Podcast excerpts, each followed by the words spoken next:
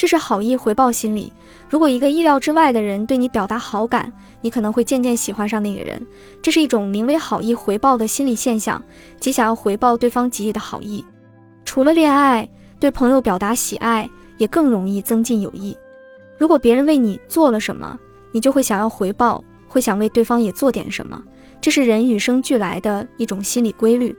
要想有效地利用好意回报这一规律，最好把它和阿伦森效应结合起来。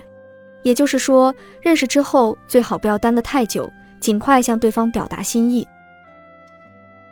本集已经播放完毕，感谢您的收听，喜欢请点赞关注主播，主页有更多精彩内容。